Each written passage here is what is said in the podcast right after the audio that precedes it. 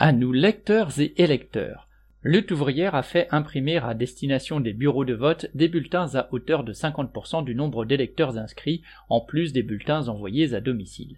Il y aura par exemple 500 bulletins pour un bureau de 1000 électeurs. Cela devrait suffire, à condition que nos bulletins soient bien répartis. Nous serons reconnaissants à tous nos lecteurs et amis de nous aider à le vérifier, par exemple en allant voter dès l'ouverture des bureaux de vote dimanche 12 juin à 8 heures. Si nos bulletins manquaient dans un bureau de vote, merci de nous en avertir aussitôt, par téléphone 01 48 10 86 20 ou par courriel contact at lutte-ouvrière.org. Merci à tous.